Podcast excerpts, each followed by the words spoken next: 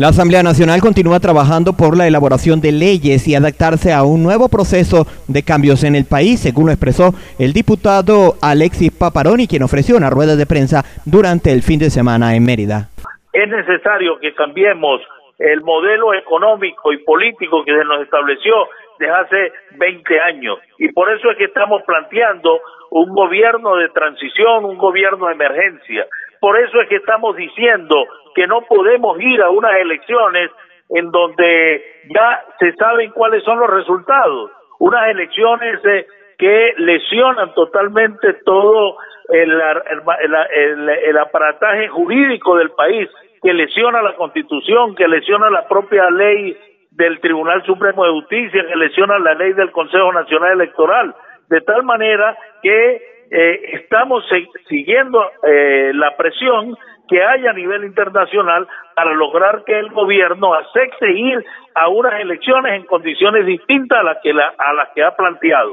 Nosotros no somos abstencionistas, Leo, no somos abstencionistas, queremos votar, queremos eh, eh, depositar nuestro voto y que con nuestro voto podamos elegir a la dirigencia del país.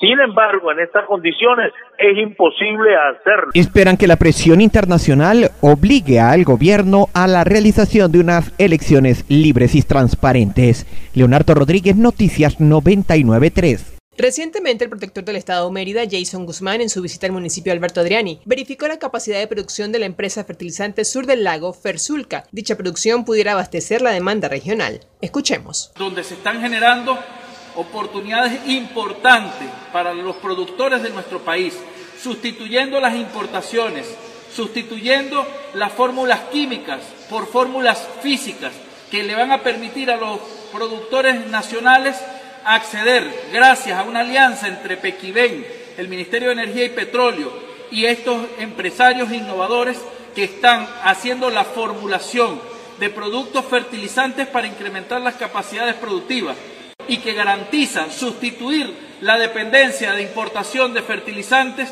que nos divorcia completamente de la dependencia de monómeros y que aquí en Venezuela podemos producir fertilizantes físicos para incrementar la capacidad de producción en nuestro país. Por su parte, Nilson Zambrano, dueño de Fersulca, destacó que la materia prima, es decir, la mezcla física, es producida con urea 100% nacional. Con ese, esas mezclas podemos hacer un gran esfuerzo y para incrementar la capacidad de siembra y es una mezcla física que es especialmente para el desarrollo y crecimiento de las plantas. Tenemos capacidad en Pequibén para el desarrollo del estado de Mérida y el sur del lago. Vale destacar que Pequibén juega un rol importante, ya que esta es la que suministra la materia prima a la industria de fertilizantes. Narci Delgado, Noticias 993. La Fundación Regalando Sonrisas está realizando algunas actividades en tiempo de pandemia que vienen a beneficiar a algunas personas en la sociedad. Buscando Sonrisas que Resisten es una de ellas, que consiste en obsequiar algún alimento a las personas más vulnerables en situación de calle. Así lo dio a conocer James Rivas, presidente de la Fundación. En tiempo de pandemia hemos aprendido a que solos no podemos,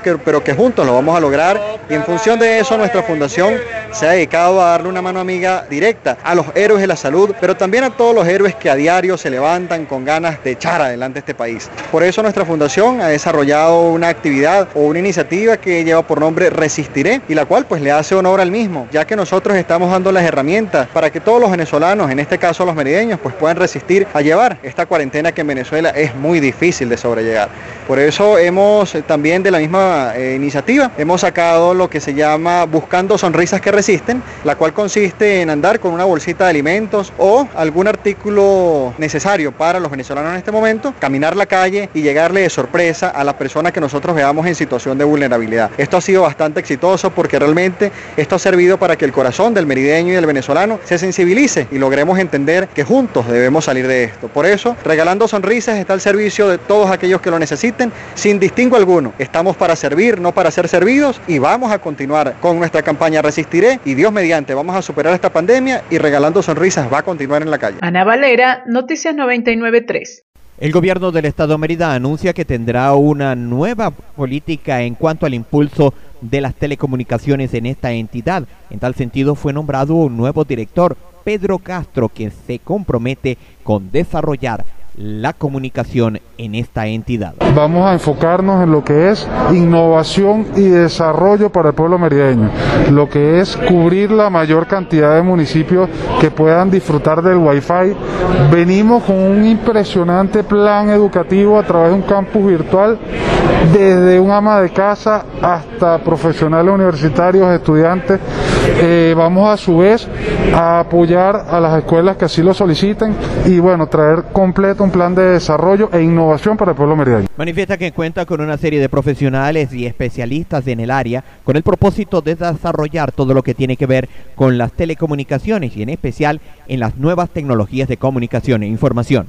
Leonardo Rodríguez, Noticias 993. La alcaldía de Mérida hace un gran esfuerzo en medio de esta crisis para mantener a tiempo el pago de los salarios y beneficios laborales a sus trabajadores. Así lo informó Génesis Medina, gerente de Administración y Finanzas de la alcaldía de Libertador. En días pasados, siguiendo instrucciones del alcalde Alcides Monsalve, se realizó el pago de los bonos vacacionales a todo el personal que labora en nuestras escuelas municipales, tanto obreros, empleados y docentes así como un bono de 100 mil bolívares por concepto del Día de la Madre y del Día del Padre a todos los trabajadores de la municipalidad. Dicho monto fue el máximo permitido por trabajador en la solicitud que se realizó ante ONAPRE. Igualmente, hemos venido realizando las gestiones pertinentes para la cancelación de las prestaciones sociales, así como también el constante pago de los beneficios en materia de salud de nuestros trabajadores. Por último, Medina agradeció el apoyo de su equipo de trabajo, quienes han sido piezas fundamentales en el desarrollo de la gestión. Narci Delgado, Noticias 993.